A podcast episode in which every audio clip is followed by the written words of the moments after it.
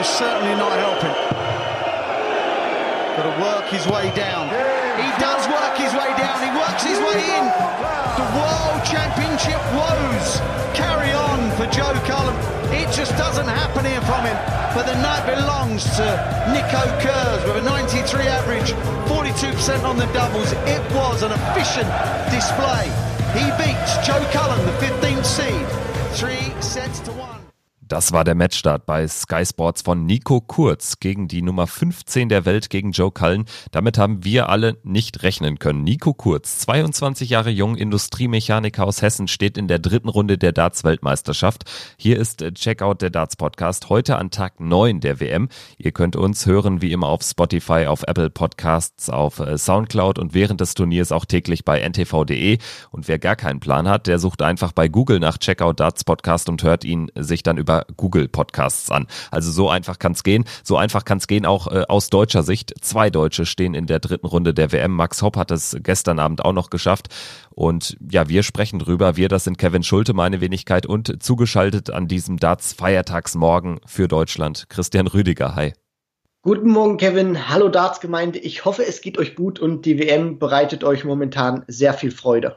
Ja, das äh, trifft auf mich definitiv zu, denn Nico Kurz hat den Abend gestern aus deutscher Sicht ja brillant eröffnet. 3 zu 1 gewonnen gegen Joe Cullen.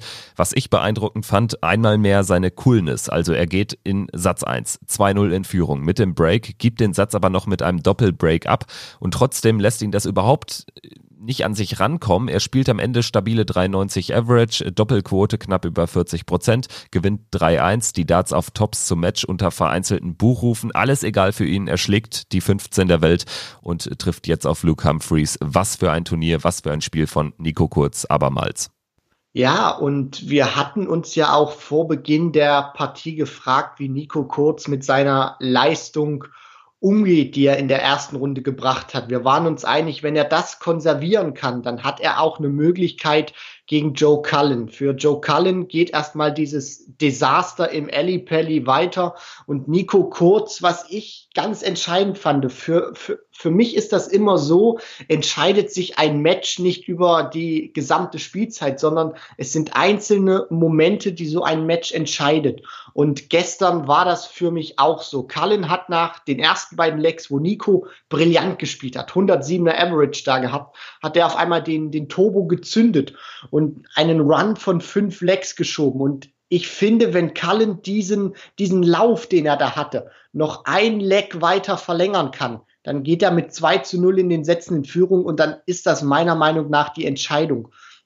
Aber Nico ist in der Hinsicht auch cool geblieben, hat es dann geschafft, rechtzeitig nochmal den Fuß in die Tür zu bekommen und war dann auch am Ende 47 Prozent auf die Doppel war dann auch wirklich eine Bank. Und Cullen hat dann auch im Laufe der Spielzeit nach, nach diesen fünf grandiosen Legs auch abgebaut. Und was ich noch mal kurz sagen möchte, du hast die Coolness angesprochen, Kevin.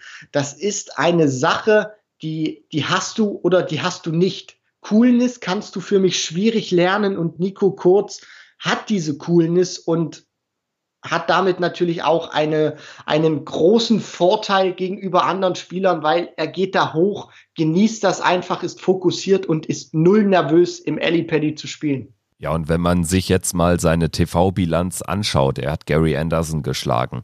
Äh, in Köln im Sommer. Das war ja so das erste Mal, wo er so richtig ähm, ja ins Licht der Öffentlichkeit gerückt ist. Hat danach, das vergessen viele, in der zweiten Runde dieses Turniers gegen Peter Wright auch nur knapp, knapp verloren, gegen den späteren Turniersieger. Und jetzt kommt er zur WM. Erstmal gewinnt er die Super League, da unter anderem im Finale dann gegen Martin Schindler, also schlägt da schon einen arrivierten Mann unter Druck. Und dann fährt er zur WM, hat diese zwei Matches auf der Bühne und rockt das Ding wirklich. Also ein toller Auftritt. Jetzt geht's, ich hatte es eben schon kurz angerissen, gegen Luke Humphreys am Montag. Und ich sag mal so, wenn er es schafft, dieses Niveau zu konservieren, weiterzuhalten, diese entscheidenden Momente immer wieder nutzen zu können, so ein bisschen Spielglück auch, ein Spielverlaufsglück zu haben, dann kann er das auch gewinnen. Und der Sieger spielt dann übrigens im Achtelfinale gegen Danny Noppert oder Kim Halbrechts. Einer dieser vier Spieler steht im Viertelfinale. Unglaublich. Der Vorteil ist ja auch dadurch, dass Rob Cross in dieser Hälfte raus ist, dass das Draw somit natürlich auch weiter geöffnet wurde. Und für Nico wird es wieder entscheidend sein, Luke Humphreys. Wir, wir wissen, was, was äh, Cool Hand Luke spielen kann. Das haben wir auch bei, bei der letzten WM gesehen. Für mich ist einfach nur entscheidend, dass er diesen, diesen Druck vor allem auch sich selber nicht macht und diesen Hype, der ja jetzt wieder da ist. Und wir wissen ja, das geht in Deutschland sehr, sehr schnell. Wir haben das ja damals mit Kevin Münch erlebt, als der Adrian Lewis geschlagen hat. Der wurde ja schon gefeiert wie der nächste Weltmeister. Also wenn er diese Sachen, die von außen jetzt natürlich auch erzählt, geschrieben werden, nicht an sich heranlässt und weiter ganz stoisch sein Spiel durchzieht, dann wird er auch gegen Luke Humphreys mehr als nur eine Außenseiterchance haben. Denn vom Average Mitte 90 ist meine Theorie immer, wenn du Mitte 90er Average spielst und eine Doppelquote hast, wie sie Nico Kurz hat, dann kannst du auf diesem Circuit fast jeden schlagen, weil dann ist Timing eine ganz große und entscheidende Sache. Coolhand Kurz also gegen Coolhand Luke am Montag um einen Platz im Achtelfinale der WM. Ja, um einen Platz im Achtelfinale der WM wird auch Max Hopp, die deutsche Nummer 1, kämpfen können, denn Max Hopp hat Benito van de Paas mit 3 zu 2 besiegt, ein klassischer Arbeitssieg, so möchte man sagen gewinnt alle seiner äh, Sätze, die er anfangen darf. Also genau das tritt ein, worüber wir gestern gesprochen hatten in der Vorschau auf das Match, dass er natürlich einen guten Start braucht. Den hat er geschafft. 3-2 gewinnt er den ersten Satz, verliert den zweiten, gewinnt den dritten, verliert den vierten, aber spielt dann wirklich einen souveränen fünften Satz, gewinnt den 3-0 mit einem starken Setup äh, für die Doppel 18 und den ersten Matchstart hat er auch sofort genutzt. Insgesamt, wie hat dir Max gefallen? Arbeitssieg, trifft es das? Zu 100 Prozent. Und das war für mich auch in der Hinsicht eine sehr komische Partie. Ich glaube, auch für Max war das nicht einfach, dass die Partie von, von Nico vorher stattgefunden hat, weil er hat natürlich diesen Sieg mitbekommen und dann kommst du auf die Bühne. Wir haben viele Deutsche im Alley Pally und viele sind natürlich noch ge geflasht in dieser Hinsicht. Und dann kommt Max auf die Bühne und zeigt von Beginn an nicht das Niveau, was er eigentlich kann. Also für mich hat er in den ersten drei Sätzen deutlich unter seinem Niveau gespielt. Er hat ähm, Timing hat das dann entschieden. Im ersten Satz, dann auch im dritten, als er sich durchgesetzt hat und er kam dann hinten raus, wurde das dann besser. Also Arbeitssieg trifft es für mich. Du hast das sehr gut mit diesem Wort beschrieben, zu 100 Prozent zu. Das war noch bei weitem nicht das A-Game vom Maximizer, aber das ist auch wirklich vollkommen egal, denn er steht in der nächsten Runde und wir haben damit natürlich auch was Historisches erlebt. Zum ersten Mal zwei Deutsche in der dritten Runde bei der PDC World Darts Championship. Max Hopp spielt gegen Darius Labanauskas, den Litauer. Das ist ein sehr arrivierter, ein sehr erfahrener Mann, der auch sehr cool auf der Bühne ist und grundsätzlich einfach mal einen konstanten Dart spielt. Dennoch sage ich, da ist was drin und da ist Max auch Favorit, alleine durch seine Bühnenerfahrung bei der PDC. Es wird, denke ich, ähnlich kompliziert, aber ich würde es Max extrem gönnen, sich da jetzt auch mal durchzubeißen ins Achtelfinale. Und wenn er das geschafft hat, lässt das auch, glaube ich, neue Kräfte frei. Ja, und der Unterschied zu den, zu den anderen Turnieren ist ja jetzt auch, oder zu den anderen Weltmeisterschaften, Max ist im, im Vergleich zum letzten Jahr nochmal ein Stück weiter in, in die Setzliste reingesprungen. Das heißt, er geht natürlich jetzt auch MVG aus dem Weg, wie, nicht so wie im letzten Jahr. Nur er darf den, den Fehler nicht machen und wir dürfen den Fehler nicht machen, zu, zu sagen, jetzt gehen die beiden durch. Also wir dürfen hier nicht, nicht durchdrehen. Die Jungs müssen erstmal ihre Spiele machen und Darius Labanauskas, das ist ein ganz gefährlicher Spieler. Wer Raymond van Barneveld im letzten Jahr schlägt, wer Ian White in diesem Jahr schlägt, obwohl White in seiner Partie gegen Labanauskas über 100 im Average spielt, der ist brandgefährlich. Also Max wird mit dieser Leistung, die er gestern gebracht hat, nicht viel ausrichten können gegen Labanauskas, denke ich. Also wir sind gut damit ähm, getan oder fahren gut damit, wenn wir die Jungs weiterhin ihre Spiele spielen lassen und vor allem dann auch dieses, klingt zwar jetzt sehr phrasenhaft, von Spiel zu Spiel denken, aber ähm, wenn du mich jetzt festnageln möchtest, sage ich schon, vom vom, vom spielerischen her und auch von der Setzliste ist Max für mich der Favorit in dieser Partie gegen Labanauskas, auch wenn der brandgefährlich ist. Ja, genau, das meine ich. Favorit ist er und in die Rolle wird er auch schlüpfen müssen jetzt im Vorfeld vor der Partie am morgigen Sonntag. Aber wenn wir uns ehrlich machen, schätze ich die Chance nicht höher als 50 Prozent ein, dass er gewinnt, weil Labanauskas vom Spielvermögen, von der Form, er hat White geschlagen in diesem Jahr, der den besten Average gespielt hat. Aber ein Spiel macht auch noch keinen Sommer. Wir schauen uns die Partie natürlich dann morgen im Vorfeld in unserem Podcast auch nochmal genau an, wollen jetzt, bevor wir auf den heutigen Tag vorausschauen, noch einmal kurz zurückblicken auf die letzte Partie des Abends ohne deutsche Beteiligung. Peter Wright, 3 zu 2 Sieger gegen Noel Malikdem. Malikdem, der Filipino mit einer starken Performance, hat die Sätze 2 und 4 gewonnen und hat es dann bis in den Tiebreak, bis ins Sudden Death Leg geschafft. Wright hat am Ende aber, und das muss man auch konstatieren, klar, er gewinnt nur 3-2, aber am Ende mit, mit dem letzten Leg unter dem Druck, das war schon stark. Zum Schluss in diesem fünften und entscheidenden Satz, wo Peter Wright mit dem Rücken zur Wand stand, da hat er gezeigt, warum er die Nummer sieben der Welt ist, warum er einer der Top-Spieler auf dem Circuit ist und hat sich da auch wirklich nochmal rausgewunden. Das war ganz großes Tennis. Malik Dem hat aber auch viele Chancen liegen gelassen, gerade dann auch im dritten Leck, wo er dann diese 66 Punkte hat und dann wirklich rumeiert und Peter Wright checkt dann diese 140 Punkte aus. Das war ganz großes Kino und dann, du hast das auch schon angesprochen, im Sudden Deathleg, als Peter Wright dann sechs perfekte Darts spielt. Also Snakebite, ich bin ehrlich gesagt auch froh, dass wir ihn noch im Turnier haben, denn bei allem Respekt für Joel Malikdem, aber auf Sicht des Turniers hingesehen, ähm, ist das für mich deutlich besser, Peter Wright noch drin zu haben als Noel Malikdem. Dann äh, schauen wir uns noch die anderen Ergebnisse von gestern an. Da gab es sonst keine Überraschungen. Darren Webster hat gegen Yuki Yamada 3-0 gewonnen. Mervyn King, Bow Down to the King, 3-2-Sieger gegen Kieran Tehan, der hat sich durchgebissen. Johnny Clayton 3-0 gegen Jan Decker, Ricky Evans 3-1 gegen Mark McGeaney und damit ist Rap Rapid Ricky Evans, nächster Gegner von Michael van Gerven. Nathan Espinel hatte auch durchaus zu kämpfen nach Satzrückstand 3-1 gewonnen gegen Danny Baggish. So, und dann schauen wir jetzt mal auf das, was uns heute erwartet. Da haben wir ein Spiel, ja, was sage ich mal, dezent im Vordergrund steht bei den Kollegen von Sky Sports bei der PDC. Das ist die Partie von Mensur Suljovic. Zweitletzte Partie heute Abend gegen Fallon Sherrick. Und das liegt nicht an Mensur, nicht an der Nummer 11, sondern an Fallon Sherrick, die natürlich Historisches erreicht hat, indem sie als erste Frau einen Mann geschlagen hat bei der WM. Wie nimmst du das Ganze wahr? Ist der Hype ein bisschen zu krass ausgebrochen? Ist das förderlich für ihr Spiel, für ihren zweiten Auftritt? Ja und nein. Ja, der Hype ist vollkommen ausgebrochen und nein, ich glaube nicht, es ist förderlich für ihr Spiel, weil das ist ja wirklich Wahnsinn, was da abgelaufen ist.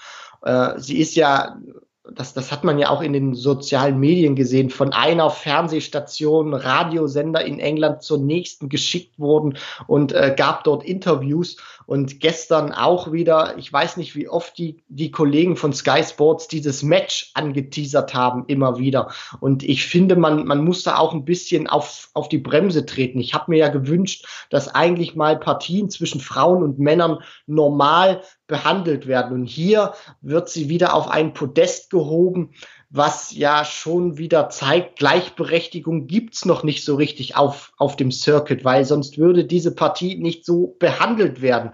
Und ich hoffe auch wirklich, dass sie das alles nicht so an sich heranlässt und ihr Spiel durchbringen kann. Und auch diese, diese ganzen anderen Sachen, wie ähm, sie in die World Series zu stecken und dann auch plötzlich von Premier League zu sprechen. Ich meine, Fallon Sherrock hat jetzt ein Match auf der PDC Tour gewonnen und wir dürfen ja auch nicht vergessen, sie hat da jetzt kein 110er Average ins Board gebrannt, sondern einen 91er Schnitt gegen Ted Evans, was für Frauen ein herausragendes Niveau ist, weil wir haben noch nie so ein Niveau noch nie so ein Niveau gesehen von, von einer Frau. Deswegen großes Kino, Fallon Sherrock, aber dieser Hype, ich finde ihn derartig übertrieben und hoffe, sie lässt das nicht so sehr an sich ran. Ja, also die Hoffnung muss ich dir eigentlich nehmen, weil wenn man sich anschaut, was sie alles macht, das macht sie auch aus freien Stücken dann letztendlich. Natürlich ist sie ein Stück weit eine Getriebene, aber ähm, sie hat das auch alles durchgebrannt, sag ich mal, auch im Tag danach, als dann nochmal extra eine Pressekonferenz einberufen wurde. Also was ich penetrant fand von Sky, A, muss man sie natürlich verstehen, sie sind auf Quote aus, klar, und ähm, dieses Spiel wird Quote machen, aber dass man irgendwie 15 Sekunden, nachdem ein Matchstart drin ist, äh, von Nico Kurz zum Beispiel oder von Max Hopp, wem auch immer, direkt wieder Fallon Sherrick da in diversen Slow-Mos einblendet in diesem Trailer für dieses Match gegen Suljovic, fand ich ein bisschen penetrant. Letztendlich ähm, muss ich dann auch sagen, die PDC tut ja ihr Übriges, indem sie sie direkt in die World Series nach New York in den Madison Square Garden schickt. Ich weiß nicht, ob man das Rad ein bisschen überdreht. Ihr könnt uns ja auch mal eure Meinung sagen zu diesem Thema. Wie seht ihr das Ganze und äh, ja, wie sollte die PDC vorgehen jetzt mit diesem Boost heraus äh, aus dieser WM und diesem Fallon Sherrick Erfolg gegen Ted Evans? Lass uns äh, kurz die Partien tippen, wie immer zum Abschluss der Folge. Heute beginnt der Nachmittag mit Keegan Brown gegen Saigo Asada und da sage ich ganz ehrlich, Asada, der macht das. Der zieht jetzt erstmals in die dritte Runde ein, gewinnt 3-2 gegen Keegan Brown. Ja, 3 zu 2 ist Saigo Asada. Dann Simon Whitlock gegen Harry Ward. Bei Harry Ward, da traue ich dem Braten noch nicht ganz. Der hat zwar 3-2 gewonnen gegen Madas Rasma und das äh, auch in beeindruckender Manier am Ende, als er sich da aus sehr misslicher Situation herauswinden konnte und das Match noch auf seine Seite zog. Aber zwischenzeitlich war der Average wirklich dramatisch schlecht. Er hat ja Sätze gespielt mit 70. Also Simon Whitlock allerdings hat auch kein gutes Jahr. Es hängt maßgeblich davon ab, welchen Harry Ward wir sehen werden. Ich also da muss er noch was draufpacken, deshalb 3 zu 2 für Whitlock. Ja, du hast einen guten Punkt angesprochen. Wenn Harry Ward das Niveau nicht anheben kann, dann wird er, glaube ich, gegen Whitlock keine Chance haben. Ich wäre sonst auch mit Harry Ward gegangen, aber am Anfang hat er mich nicht überzeugt. Deswegen sage ich 3 zu 1 für Simon Whitlock. Christian, was sagst du zu Steve West gegen Ryan Searle? Sieger spielt gegen Gary Anderson. Ja, hier wird's zum Duell kommen von Ryan Searle gegen Gary Anderson. Ich tippe auf ein 3 zu 1 für Ryan Searle. Dann äh, gehe ich auf ein 3-2 für Steve West. Ich glaube, es wird sehr, sehr eng. Am Ende, ja, traue ich Steve West irgendwie zu, dass er dann auf so einer angestammten Bühne, auch nach einem schwierigen Jahr, dass er aber sich irgendwie da noch hochziehen kann. Das haben wir auch schon diverse Male gesehen, zum Beispiel auch bei einem Benito van de Pass, dass der gegen Clemens gewinnt, war ja nach dem Jahr auch nicht zu erwarten. Dann Adrian Lewis, letztes Spiel des Nachmittags gegen Christo Reyes und boah, da bin ich auch mal gespannt. Also Reyes, der wirkt irgendwie sehr unzufrieden mit sich auf der Bühne, zeigt sich da auch irgendwie sehr ja irgendwie so ein bisschen melodramatisch. Adrian Lewis wiederum ist auf dem aufsteigenden Ast. Ich habe aber das Gefühl, dass es knapp wird. Gehe am Ende auf ein 3-2 für Lewis. Ich sage 3 zu 1 für Jackpot Adrian Lewis. Dann am Abend, da geht's los mit Daryl Gurney gegen Justin Pipe. Das wird sicherlich den Abend in die Länge ziehen, weil Gurney jetzt auch nicht der Allerschnellste ist. Justin Pipe ist der Allerlangsamste, so viel können wir festhalten. Ich denke, das könnte Gurney eher passen, weil er eh nicht der schnellste ist, also gewinnt er 3-1. Ja, gehe ich mit. Glenn Durant gegen Damon Hatter, das ist eine Partie, die natürlich am Rande von Suljovic Sherrick äh, überstrahlt wird, aber die sehr viel verspricht. Und es würde mich nicht wundern, wenn Durant rausgeht, aber Durant ist einfach so eine so ein kühler, kühler Hund, dass er das irgendwie wuppen wird. 3-2. Ja, auch hier muss ich jetzt mitgehen, 3 zu 2, ja. Dann lasse ich dich mal vorlegen bei Suljovic gegen Sherrick. Boah. Ich sage, Mensur gewinnt das Ding mit 3 zu 1. Ich sag 3-0. Also alles andere wird mich nach diesem Hype wirklich wundern. Wir werden es sehen. Dimitri Vandenberg beschließt den Abend, ist der letzte Spieler übrigens, der ins Turnier einsteigt, mit seinem Match gegen Josh Payne. Boah, enges Ding. Was sagst du? ja, äh, Dimitri nicht unbedingt das beste Jahr gespielt. Josh Payne sehr kontrolliert in der ersten Runde, auch kein hohes, unbedingt hohes Niveau, immer zwischenzeitlich gespielt, aber sehr kontrolliert. Ich gehe hier sogar auf Josh Payne und sage, er wird das Ding 3 zu 2 gewinnen. Würde ich mitgehen. Damit wäre Vandenberg, der Dreammaker, raus. Das war Checkout der Darts Podcast. Heute an WM-Tag Nummer 9 und ja, heute wird die zweite Runde schon beendet. Morgen geht's dann mit den Top 32 weiter, mit der Runde der letzten 32. Da dann unter anderem das Drittrundenmatch von Max Hopp gegen Darius Labanauskas. Schaltet wieder ein. Wir melden uns natürlich weiter täglich. Lasst uns gerne Likes, Kommentare, was auch immer da und dann hören wir uns morgen wieder. Bis dahin, ciao.